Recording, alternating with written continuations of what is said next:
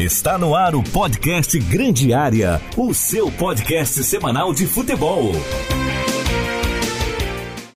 Bom dia, boa tarde, boa noite. Está chegando para você o Grande Área, o podcast que debate os assuntos mais relevantes com relação ao futebol. Tem o Ercílio Luz, tem na Copinha, tem no Campeonato Catarinense, tem os assuntos do futebol nacional, muita coisa para debater. E claro, o Grande Área chega para você sempre dentro do Revista Cidade e nos seus tocadores de áudio favorito, no Spotify, no Deezer, no Amazon Music onde você quiser, é só buscar pelo podcast Grande Área que você nos encontra. Eu sou o Lucas Marques e hoje eu estou na companhia de Matheus Aguiar e Eduardo Mota para debater o que teve de mais relevante nessa semana no esporte bretão, o esporte mais popular do mundo. Matheus Aguiar, bem-vindo ao podcast Grande Área. Abraço, Lucas. Bom fim de semana aos ouvintes da Rádio Cidade. Espero que todos estejam bem. Para quem está nas redes sociais também, acho que foi uma semana boa para todo mundo, né? Menos pro blog do Paulinho. O blog do Paulinho teve a justiça indo lá onde ele mora por causa da Leila Pereira, né? É um jornalista e ele teve bens penhorados, ação de 50 mil reais, inclusive um ventilador da marca Mundial, isso é verdade, foi é, levado Levaram? pelos homens da justiça. Então o blog do Paulinho não teve uma boa semana, né? O blog do Paulinho teve o calma, ventilador Mota, mundial calma, sendo levado. Calma, O Eduardo Mota, levaram o Mundial pro Palmeiras? É a Ah. conquista que vocês esperavam? A Leila é impressionante. Ela tá preocupada em processar blogueiro, mas pra trazer um substituto pro Danilo ou pro Scarpa aí não, não, não, interessa pra ela, né? Acho Tá a partir calor, né, Mota? semana- O ventilador vai fazer bem lá. Acho que a, a partir dessa semana o Palmeiras contra o Botafogo ficou bem evidenciado, né? O quanto o time tá frágil.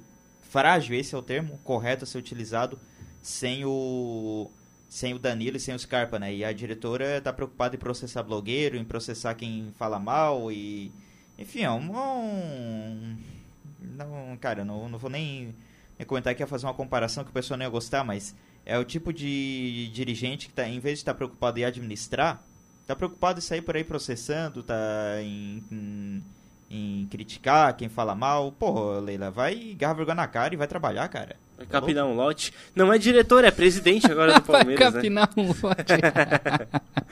Some, some, vai capinar, vai capinar o lote, volta Tem uns ali em oficinas. Cara, eu... Tem uns ali em oficinas pra capinar ali. É, Na rua dos ferroviários ali. Indica ali pra ela, o Eduardo. Mota. é, Termina é, o teu desabafo, vai. Não, eu só queria que o Paulo Nobre voltasse, pelo amor de Deus. Ah, agora tem o... Como é que é? O fã de dirigente, fã clube de dirigente, tá de brincadeira. Eu acho que o Abel Ferreira tem como um, um ídolo. Ele é um ídolo palmeirense, correto? Um dos maiores técnicos da história do Palmeiras, correto? Certo. Eu acho que em nome da instituição ele deveria renunciar ao seu cargo em protesto. Exato, em né? protesto, Voltar né? pra Portugal pra mostrar pra torcida que ele não gosta desse tipo de iniciativa, né? Ele e aí de repente que- a Leila contrata ali o Jair Pisserni, o Oswaldo de Oliveira, Tem que voltar, tão- voltar o Ricardo Gareca, fez um bom trabalho. Gareca, bom trabalho. Palmeiras. Ou o Paulo acha? Turra, que tá no Atlético Paranaense, tirou ele do furacão. O jogo O- Contra, o, contra o Botafogo de O Ribeirão Filipão Preto. fazendo um anúncio igual o Michael Jordan, né, dele voltando da aposentadoria pra treinar o Palmeiras. The Last. O jogo, o jogo essa semana contra o Botafogo de São Paulo foi tão ruim que eu cheguei a cogitar essa possibilidade do Abel mesmo. Tá, mas olha assim, vamos lá, vamos lá. Estão enchendo o saco pelo Vitor Pereira no Flamengo. É sério que tu tá bravo já porque foi o jogo da segunda rodada do Paulistão e o time não jogou bem, cara? Eu tô Ah, bravo pelo porque amor agora de vai ter um Deus, choque cara. rei. Vai ter um choque Mas olha aqui, o-. Estadual, mano. os caras vão mudar. Começo de temporada, fisicamente eles não estão bem, o ritmo de jogo não tá bem, a competição não é a mais importante, então naturalmente o jogador de futebol ele já não tem o mesmo nível de concentração. Não tá valendo muita coisa ainda. Eu sinceramente não tô nem aí. O Flamengo pode ir mal nos jogos agora. É evidente que quanto mais jogos ruins você fizer, mais preocupante é. E agora uma né? outra partida ruim no começo da temporada contra esses times inexpressivos, pra mim não faz diferença nenhuma. Mas a Matheus. percepção que eu tenho é que os times de São Paulo, eles dão muito mais importância ao estadual do que os outros. Por exemplo, o Rio de Janeiro. O Carioca vem numa clara decadência e eu, e eu falo que acompanhar o Campeonato Carioca é quase uma tortura hoje em dia. Porque o nível dos times pequenos é muito pior do que é o do Paulista. O nível dos times grandes é muito ruim também. Vasco e Botafogo agora começam a investir mais e é muito ruim também. O nível da arbitragem é terrível, terrível. Só tem apitador de rinha de galo lá. O, o nível dos gramados é horrível. Então o Campeonato Carioca, como disse o Fred, lembra aquela vez, tem que acabar. Mas aí o Paulista, eu até Ó o Fred. uma- o Fred do Fluminense. Tem o Fred do Fluminense, o Fred do Manchester, o Fred Desimpedidos. Tem um monte de Fred. que é Bruno, né? Mas o, o nome do Fred dos Impedidos é Bruno. Tu sabe não, dessa? Não, não, para, para. É sério? para, não, tô para, falando para. sério. Pô, vou embora É, desse é podcast. Fred. Bom programa pra vocês aí. Tchau. é Fred por causa do Fred do Fluminense. É, falavam que ele parece, ele tem alguma semelhança e ele adotou o Não, Fred. para, para, para. O nome dele é Bruno. Não, beleza, é Frederico. Né? Tá, tudo É, bem, sim. Fred. Bruno. Bruno, sim. Sim, do apelido é Fred. Não, para, para. Não, Não, não é verdade. exa- Não, não é verdade. Não, já é. Não, não é verdade. É, ele fala que é. Tem que rolar uma checagem de fato. Porque o nome aí, do Fred é- do Fluminense é Frederico, né? Exato, O Frederico. do Manchester qual é? Vamos ver, já Eu, vou eu aqui. creio que é Frederico também, né? Ele foi, eu lembro na apresentação dele, o United tem um mascote, que é aquele... Não sei que bicho que é aquele, mas é um bicho vermelho que ele chama o Fred the Deve Red. um diabo vermelho. Sabe? Aí botaram o Fred fantasiado de mascote do Manchester United na apresentação dele. Foi uma coisa O fantástica. nome dele é Frederico mesmo. O Frederico Fred do também. Manchester. Mas Só o... o- do Desimpedidos que é Bruno, né? Mas o co- comentando aqui rapidamente do. Palmeiras, é, de fato, é início Bruno. temporada, os caras estão se É Bruno. arrastando.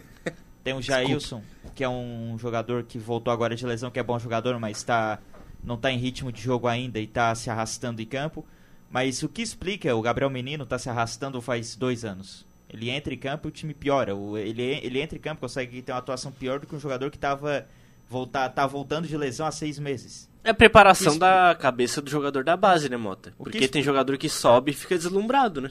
É, o que explica o Atuesta, por exemplo, que eu não sei o que, que ainda veio, ainda tem palmeirense achando que ele vai render alguma coisa, pelo amor de Deus. O Flamengo teve o Canteiros Pelo- e o, Tinha um Manco, amigo e o. Mancoejo, que a gente achava que em algum momento eles iam incorporar ali o Lionel Lembra? Messi a desculpa do Mancoejo era a posição. Era a ele posição, jogou de segundo É, volante, exato. ele jogou de meia armadura, ele jogou na ponta direita, na ponta esquerda.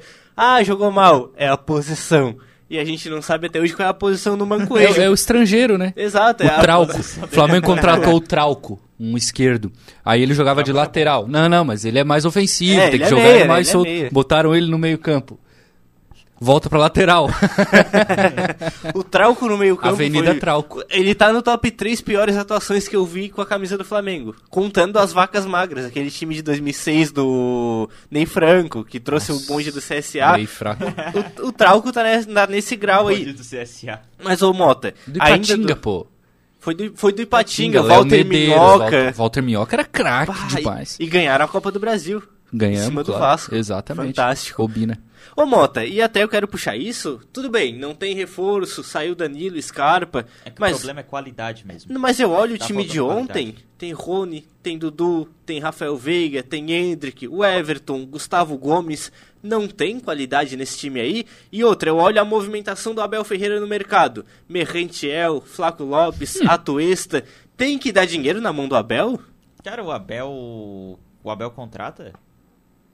Cara, o Abel sugere. Eu Sim, tenho você certeza, leu o livro? Eu tenho certeza que toda contratação passa pelo crivo do Abel. No livro do Abel Ferreira, ele explica como é o modelo de contratação da comissão técnica, quais são os aspectos que eles observam. Eles filtram muito o jogador que é contratado. Eles observam absolutamente tudo para contratar o atleta. Esqueceram de fazer isso com o Merentiel, com a Atuesta. Exatamente. Quando eu, li, quando eu li aquilo ali, eu pensei nisso. Pô, mas como é que o Palmeiras contratou esses jogadores? Aí eu cheguei a uma conclusão. É grana.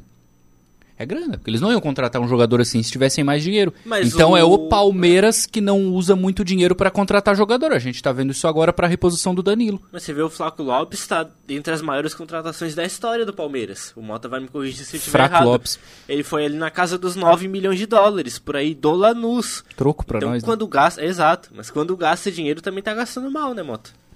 É, o, na verdade, assim, ó. Falta. a qua- A, a qualidade que eu digo é no meio de campo. Porque. Beleza, o Danilo saiu.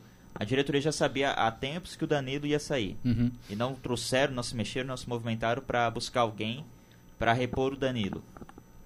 Não sei se vocês estavam contando que o, se o Abel, a comissão técnica, ou mesmo a diretoria, estavam contando que o, o Jailson pudesse voltar e, e voltar bem, sabe? Voltar, se readaptar rápido e assim conseguir o Palmeiras voltar a ter ritmo de jogo. Jailson que é a cara do Smith no Maluco do Pedaço. Exatamente, é, são idênticos. Esse, que o Palmeiras pudesse voltar a ter ritmo de jogo que tinha com o Danilo, porque falta movimentação no meio de campo, falta criatividade. O Jailson não é um jogador que sai, que sai jogando, ele é um volantão, assim, broncudão. O Danilo ele é um cara mais técnico. Aí o Zé Rafael acaba ficando. E o Jailson está voltando de lesão também. Aí o Zé Rafael acaba ficando sobrecarregado. Eu acho que as. Os, os reservas naturais do Danilo, né?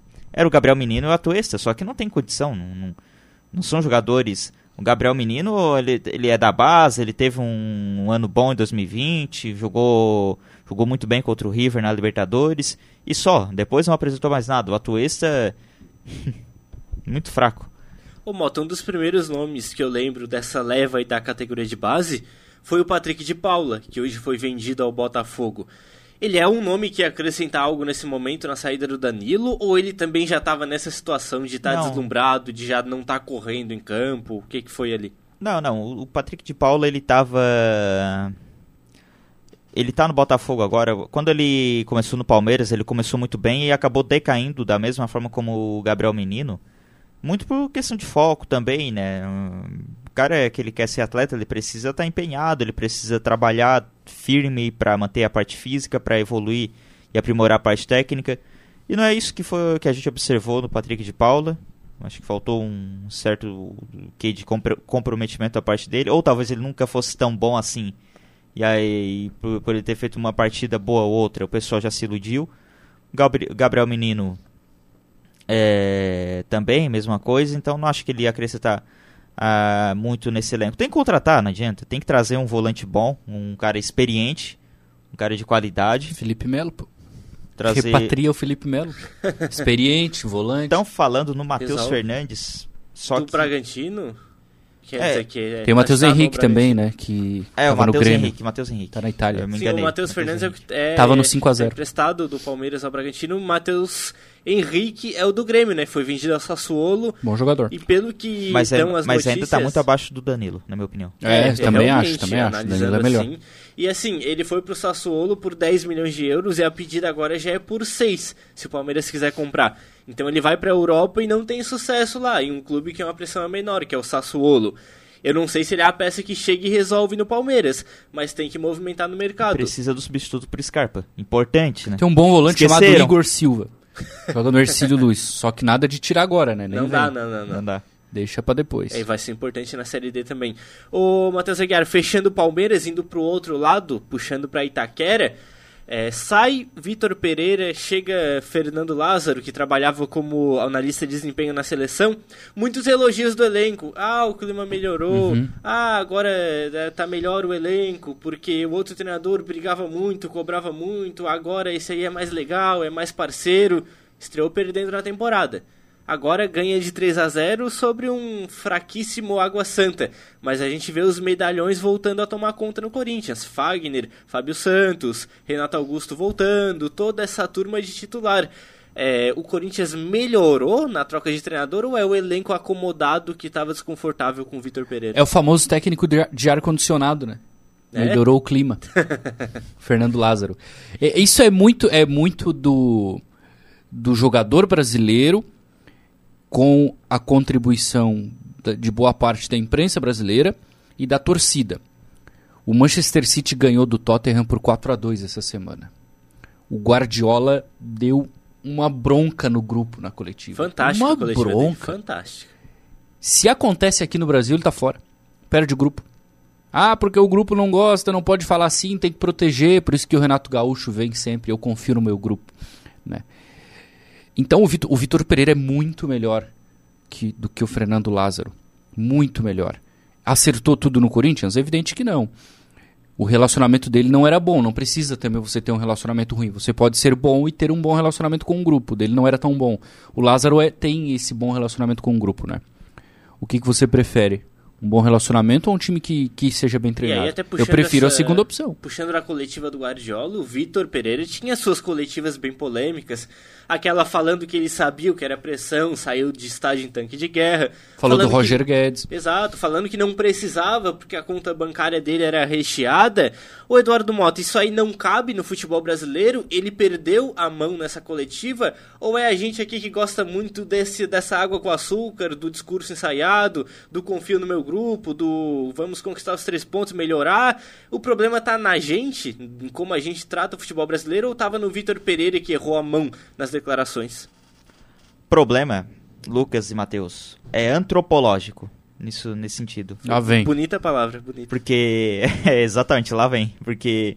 Não sei se vo- vocês, ávidos leitores, já devem eh, ter conhecido o livro Raízes do Brasil, do Sérgio Buarque de Holanda. Sim, Já claro. deve ter lido.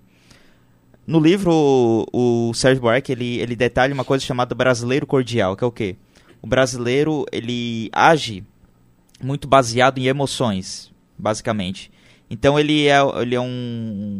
Ele, ele tem uma característica que pode desde um cara muito receptivo, um cara alegre, um cara pacífico, até um, um sujeito muito explosivo, muito agressivo, que pode culminar, por exemplo, 50 mil homicídios por ano que a gente tem no Brasil. Então ele tem esses dois polos e ele intercala entre si o comportamento do brasileiro. Esse tipo de comportamento faz com que seja muito comum no Brasil a gente ter essa, esse trato, uma mão com açúcar de lidar com as pessoas, porque a gente nunca sabe quando a gente pode ter que enfrentar uma situação né, de ter que reagir a, um, a uma violência muito grande, ou enfim, ou ter que é, ter que lidar com algum problema muito sério. Então a gente sempre trata os outros e a gente isso acabou cre é, crescendo culturalmente, né? E sempre trata é, sempre com muita leveza as coisas. E isso não é tão comum na Europa, onde eles são mais diretos, são mais é, ríspidos. Então acaba sendo comum, por exemplo, trazendo isso para o futebol, o treinador cobrar um, o seu grupo de jogadores a coletiva, porque lá eles têm o que na mente? O treinador ele é, uma, ele é superior ao atleta na, na hierarquia do clube, então ele teria, entre aspas, o direito de, vendo alguma coisa errada, inclusive na visão dos torcedores, de dizer, não, isso aqui tá errado, para a coletiva, para a imprensa, né? Isso aqui tá errado, isso precisa melhorar tal, tal, E tal, tal, dizer tal, publicamente, né? e dizer publicamente, o, o, o atleta não vai levar aquilo como pessoal, ele vai levar com uma cobrança normal, como se fosse, tipo, sei lá, no treino. Tipo, ó, Tá, o que, que tu acha? melhorar. Quem tá certo? Quem Na que eu minha que opinião, tá o certo? técnico tem o direito de fazer isso. Na minha opinião, eu também fico com os técnicos estrangeiros. Eles têm, eles têm o direito, até porque E hierarquia. é hierarquia. Mas o Vitor Pereira, ele passava do ponto. É, eu Você também. dá eu- conta bancária dele e ninguém Sim, liga pra foi o que eu falei. Você dele. pode ter um bom relacionamento e ser bom. Uma coisa não anula a outra. Uma E o coisa não anula a outra. relacionamento o, o ponto é o seguinte: o treinador ele vai ser contratado, ele vai ser escolhido porque ele tem um bom relacionamento com o grupo. Isso é ridículo. Isso é a diretoria do clube de futebol atestando a incompetência. Ele tem que ser escolhido co- como técnico porque ele é bom técnico. Não é porque ele tem que ter bom relacionamento. Quem vai gerenciar uma empresa, uma companhia, não pode gerenciar porque ele vai ter um bom relacionamento. É porque ele é bom na função. E isso envolve ser um bom gestor de pessoas. É muito cultural o Tite é bo- agora, talvez agora eu É. seja xingado. Ele fez eh, muito mal na Copa. O Tite é muito bom técnico. E é muito bom em gerir pessoas. Uma coisa não anula a outra. O Flamengo pode ter problema com o Vitor Pereira, porque o elenco é muito cascudo. Os caras não vão aceitar ele falar um monte de coisa. Aí quem é que tem que resolver isso? A diretoria tem que respaldar. E eu acho que essa questão do relacionamento, aqui no Brasil a gente trata muito uma questão que é de um lado só. Ah, o, o treinador constrói o relacionamento, ele tem que ganhar o elenco. Ah, ele não vai tirar esse jogador que é mais velho e botar um da base porque ele vai perder o elenco. Cara, e o elenco na construção desse relacionamento? Agora chega o Vitor Pereira no passado e proíbe o churrasco no CT do Corinthians, proíbe influencer e amigo. Cara, ele mudou muita coisa, Proibir churrasco no Brasil é complicado. né? É, já mexeu no, no ânimo do elenco. Aí, ah, não pode mais amigo entrando aqui no treino, não pode mais influencer entrando, mexe nesse relacionamento. O jogador não tem que ter a noção do profissionalismo, o cara que ganha 200, 300 mil reais por mês vai ficar reinando porque o amiguinho não pode estar no CT.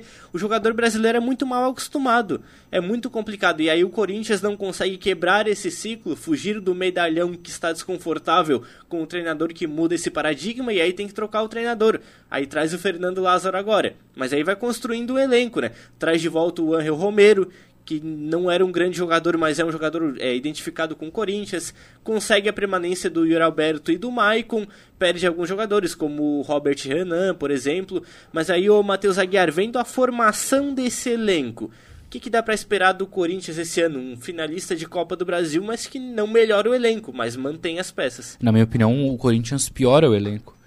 Piora porque perde algumas peças importantes é, e deve perder mais ao longo da temporada, porque não é um clube que vai conseguir, por exemplo, segurar boas propostas da Europa, que surgem sempre no meio da temporada, porque é virada de temporada no continente europeu.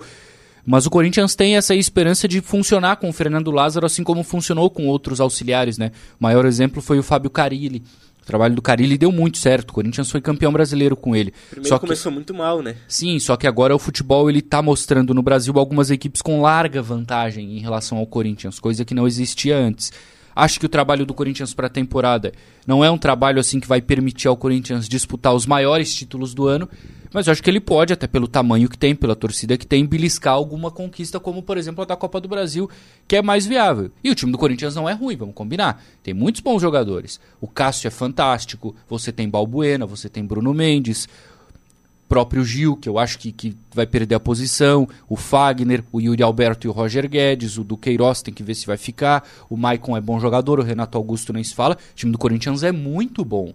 O plantel do Corinthians é que deixa um pouco a desejar, mas eu acho que é uma equipe com condição de disputar algum troféu no ano, Copa talvez, que aí é mais acessível. É verdade. Ô Mota, eu tava vendo o balanço financeiro do Corinthians, a expectativa para esse ano, e eles botam umas metas bem otimistas de classificação em mata-mata, de colocação no brasileiro. O Corinthians prevê um orçamento arrecadar 850 milhões mais ou menos. O lucro é de 28 milhões. Então o Corinthians tem uma dívida enorme para caber nesse orçamento aí. Um elenco envelhecido que precisa ser renovado um treinador que não tem um nome no futebol ainda e uma dívida que não permite grandes contratações, qual é a fórmula para fazer esse elenco dar certo sem gastar muito? Porque não tem nem de onde tirar para gastar.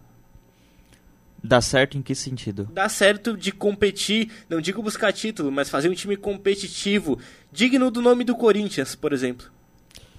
Olha, competitivo, no meu ponto de vista, já é. É, o elenco do Corinthians não é bom, é pior do que do ano passado, mas é um elenco que briga ali uh, no Campeonato Brasileiro, pelo menos entre os 10 primeiros colocados. Agora, não é impossível, não tem como colocar o Corinthians como candidato, por exemplo, a ganhar o Brasileirão, por exemplo. Está muito distante. Uma competição de mata-mata, talvez o próprio Campeonato Paulista, até pode acontecer, há, há alguma possibilidade, mas eu vejo como é, muito difícil, uma realidade muito distante do Corinthians nesse momento. E assim, cara, o, o que dá para tentar trazer pro Corinthians, é, para esse elenco dar resultado, evitar que esses problemas externos de dívida é, cheguem ao elenco, né? Cheguem dentro de campo. Que a equipe possa focar totalmente em jogar bola. E nesse sentido, eu acho que o trabalho do próprio treinador vai ser muito importante. Aí a gente vai ver como é que vai se comportar o Fernando Lázaro, que não tem tanta experiência, um cara que é um dos primeiros, deve ser um dos primeiros trabalhos dele, né, como treinador. Ele era É o primeiro, ele é era primeiro. analista de desempenho. Ele era analista de desempenho da, da, seleção brasileira. Vamos ver como ele ele vai se portar diante desse cenário, né? Eu vejo que o Corinthians, ele tá cada ano que passa, ele parece que vai entrando num limbo onde não consegue se reencontrar, não consegue é, voltar a ser uma equipe que era competitiva, que disputava títulos, que incomodava os rivais eu vejo cada vez mais o Palmeiras isolado dentro do estado de São Paulo, é. dadas as condições dos rivais. Sendo o Corinthians ainda é o que está na melhor situação, porque o São Paulo está horrível. O Santos, no meu ponto de vista, vai brigar para não cair. Acho que o grande rival do Palmeiras hoje é o Flamengo. É, a nível, as rivalidades começam a se construir a nível nacional, porque os rivais estaduais vão decaindo muito, né? O Flamengo Sim. há um tempo vive essa realidade de não ter há um rival um estadual. Bom tempo, né? Exato, porque Vasco e Botafogo frequentam muito a Série B. Fluminense não chegou a cair dentro do campo, mas assim, há tempos não monta elencos que vão brigar por títulos. Chega numa semifinal de Copa do Brasil, até ameaça brigar num Campeonato Brasileiro, mas falta perna, falta elenco. Quem sabe com as SAFs muda essa realidade, mas por enquanto ainda não. Palmeiras e Flamengo é hoje a rivalidade máxima do futebol brasileiro na disputa dos títulos. É, o Campeonato o... Brasileiro ele tá ano após ano é, criando uma disparidade ainda maior, né? Uh, se antigamente a gente tinha 12 grandes, aquela história dos 12, você tem um campeonato que qualquer um pode ser campeão, isso está cada vez ficando mais mais restrito a um grupo pequeno de é um clubes e parece que a diferença está aumentando cada vez mais, né? Mas como disse o Lucas, esse processo de SAF pode mudar um pouco o cenário. É, agora, que o Flamengo e o Palmeiras têm uma grande vantagem em relação aos outros, isso tem. E o Atlético Mineiro, que estava se metendo ali entre eles, já caiu bastante por problemas financeiros. É, a forma que ele encontrou para entrar, convenhamos, sem meias palavras, foi o doping financeiro. É. Montou um time que não tinha condições de montar, um dinheiro que não tinha em caixa. O Atlético Mineiro, nesse projeto do Rubens Menin, ganhou os seus títulos, um brasileiro e uma Copa do Brasil, mas agora está tendo que se resolver. Não tem como montar o elenco. O próprio Rodrigo Caetano, que é o diretor de futebol, admite publicamente que não tem dinheiro em caixa, tem que devolver o Nath Fernandes para o River, atrasa um ou outro mês de salário. Então tá cada vez mais difícil entrar nesse grupinho seleto de clubes aí. E como o, um dia após o outro ele é verdadeiro, né? O Cruzeiro vai passar o Atlético logo logo. Vai. Olha só. Era inacreditável que isso aconteceria. E vai acontecer, na minha opinião. Tu Mas fala do dia Atlético... após o outro, eu lembro daquela foto fantástica do Fernando Collor com a camisa O Tempo é o Senhor da Razão. Exatamente. É fantástico. Ele mesmo. O Atle... Mas o Atlético Mineiro, ele. Tu vê, ele tá cometendo o mesmo erro que o Cruzeiro cometeu em 2015. Tá ali, cruzeirando, né? O Cruzeiro cunhou o termo. É, porque o Cruzeiro, o que, que ele fez? Ele torrou uma grana que não tinha para montar elencos fortes achando que ia conquistar títulos que pudesse dar o retorno financeiro, não conquistou. Não conquistou esses títulos. Acabou se endividando, foi rebaixado e o Atlético Mineiro está indo para o mesmo caminho. Não se espante se daqui a 3, 4 anos a gente vê o Galo aí brigando para não cair para a Série B. E aí, convenhamos, tem que matar essa falácia de que você montar um elenco e se endividar para ganhar título compensa. Cruzeiro ganhou duas Copas Pô, do Brasil. se tu ganhar o título, mas sem não, combinar com os outros assim, times. Mota, porque o Cruzeiro ganhou duas Copas do Brasil, que é hoje o título mais rentável do futebol brasileiro. Nem assim evitou a quebra. A Copa do Brasil paga mais ou menos Verdade. 60 milhões de reais. O Cruzeiro ganhou 2018, 2017 e 2018 a Copa do Brasil. E seguiu se enfiando nesse rombo de dívidas e foi aumentando e foi contratando mais, entra um ciclo vicioso que assim, o caminho para o futebol hoje primeiro é o saneamento financeiro e depois você brigar para o título. A torcida não tem paciência. Problema da torcida. Quem teve, a torcida do Palmeiras, viu o time cair, viu o time quase cair de novo em 2014. Aí sim começou a sanear financeiramente, aí montou um bom time e ganhou a Copa do Brasil 2015. Flamengo cortou na carne, devolveu o Wagner Love ao, CS, ao CSKA da Rússia porque não tinha mais como pagar. Montou um time horrível, brigou para não cair e por muita sorte ganhou aquela Copa do Brasil. E aí ganhou um pouco da, da paciência da torcida. Mas o Matheus Aguiar, o caminho hoje não tem jeito, é cortar na carne e sanear o clube para depois brigar por título. Não tem como montar um elenco que não tem como pagar na expectativa de ganhar algo para compensar esse buraco. É, exatamente. Você tem que ter um clube viável hoje. O Duílio no Corinthians está tá caminhando para o fim da gestão dele sem conseguir reduzir a dívida do Corinthians. Que era a principal promessa. E o, qual é o diferencial do Corinthians? O Corinthians tem uma arrecadação muito grande, então ele pode reduzir a sua dívida. Ele pode até ter ela alta, mas sob controle. Que é o caso do Flamengo hoje. O Flamengo não é um clube que não deve, o Flamengo tem dívidas. Mas como o Flamengo tem uma receita muito grande, o Flamengo consegue administrar esse passivo. E o Corinthians não está conseguindo reduzir o valor dela. Isso é muito ruim. Então hoje Está mais do que provado no futebol brasileiro, e o Flamengo é o grande exemplo, que você precisa passar por um período de problemas no campo, problemas esportivos, para que você lá na frente, no médio e longo prazo, colha os bons resultados. Ou seja, você paga um pouco das suas dívidas, e aí naqueles anos ali você monta equipes mais modestas, e depois você começa a dar saltos de qualidade, que foi o que fez o Flamengo. O Flamengo começou lá atrás, lembra? Trouxe Paulo Guerreiro, aí trouxe Diego Ribas, aí veio Diego Alves. e o Flamengo começou a dar sinais de que viraria a chave. E hoje está nesse cenário. Mas para quem torceu pelo Flamengo por 5, 6 anos, sabe que o time dentro de campo era muito ruim. E muitas equipes não querem passar por esse processo. Aí depois querem punir o Flamengo. Então isso não tá certo. Eu lembro de cabeça o time campeão da Copa do Brasil 2013. Que foi um, um achado da natureza. Um achado. Não era para ser campeão, o time era aqui, ruim. Ó, Felipe, o Paredão, Léo Moura, Chicão e Samir. Tinha o Wallace na reserva também, que hoje, que hoje tá joga no, no Brusque. Brusque. André Santos na lateral esquerda. Eu gostava dele, mas ele subia e não voltava para marcar, né? O primeiro volante era o Amaral, que fez um gol na carreira e foi um gol na final da Copa do Brasil. A volância era o Elias e o Luiz Antônio. No ataque era o Carlos Eduardo, que chegou muito badalado, ganhando bastante, não jogou nada, mas fez um gol muito importante. O Croata? Não, não, o Croata não, era o o Croata é o Eduardo da Silva, que chegou no ano seguinte, inclusive. E o ataque era o Paulinho e o Hernani Procador. Baita ataque. Time treinado pelo Mano Menezes, o Mano largou no meio da temporada e chegou o Jaime de Almeida, o auxiliar. E esse time bateu o campeão da Copa do Brasil. Então, quer dizer, foi uma coincidência, porque no Brasileirão brigou pra não cair e passou muito perto, né, o Mota? O Palmeiras, Palmeiras também teve times horríveis nessa época, até o Palmeiras- de 2014, eu imagino que tu lembra, né? O Palmeiras, um ano antes também de chegar na Copa do Brasil e também brigou pra não cair, só não, só não venceu a briga contra o rebaixamento. Foi. Brigou não, o Palmeiras apanhou e caiu, né? Não, não O Palmeiras brigou. apanhou parado. o Palmeiras, o Palmeiras foi muito feio, cara. Caiu em 18 Não foi nem 17 Foi. ali. tá na- O Sport ficou na frente do Palmeiras, né? É, o Palmeiras que é um- também. O Palmeiras caiu em 18 faltando ah, umas três rodadas pra acabar o campeonato. Foi muito feio. Em 2014 bateu na trave, aquele time com o Lúcio, Nossa. com o Henrique Ceifador, se eu não tô enganado. O Henrique, o, o, o. Isso, o Henrique. Henrique Dourado, Henrique Ceifador. Isso, o que hoje ceifador tá no. Cianorte. o artilheiro dos gols, o artilheiro dos gols de pênalti. Mas o 2014 também, o time era muito fraco e não ganhou absolutamente nada. Brigou até o fim para não cair, inclusive conseguiu se manter na Série A. O pessoal até comenta de que teve um gol que o Thiago Ribeiro perdeu no jogo do Santos, que se ele tivesse feito o Palmeiras teria caído. Na verdade, não. Porque o Palmeiras conseguiu o resultado para se manter. Mas, cara, se o Palmeiras. O Palmeiras conseguiu se livrar daquele rebaixamento em 2014 e em 2015 foi da água pro vinho, né? Eh, Renovou totalmente o elenco, trouxe inúmeros jogadores de qualidade para o contexto da época. Chegou na final do Paulistão, perdeu pro Santos. Aí na final da Copa do Brasil foi contra o mesmo Santos. Né? Ainda tinha toda aquela questão da rivalidade lá do Ricardo Oliveira que provocava. Com o Fernando jogador- Praz, né? Fer- Fernando Era, Praz. muito- e era legal aquela rivalidade. É, o Lucas Lima também, quando ele tava no Santos. e virou a casaca depois. né? Virou a aí casaca. É fantástico.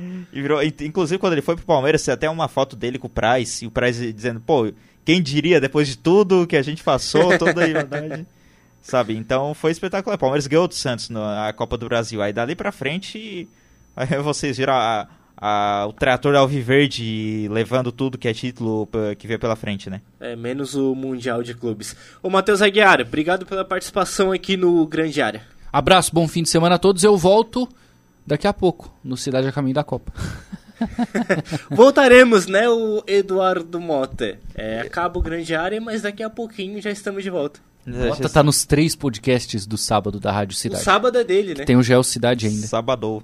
Sabadou. Revista Mota Cidade. Acabando o. gra- Acabando o Grande Área, o podcast que você nos ouve aqui no 103.7 e também nos tocadores de áudio favorito, você encontra os episódios anteriores aqui do Grande Área Debate. Vem aí o Cidade a Caminho da Copa com Matheus Aguiar, Lucas Marques e Eduardo Mota. Esses são os podcasts da Rádio Cidade. E mais tarde tem o Geo Cidade, que debate tudo sobre a geopolítica, a política, a sociedade, no comando do Eduardo Mota. Voltamos na semana que vem com mais debates sobre o futebol local e nacional. Valeu! Você ouviu o podcast Grande Área.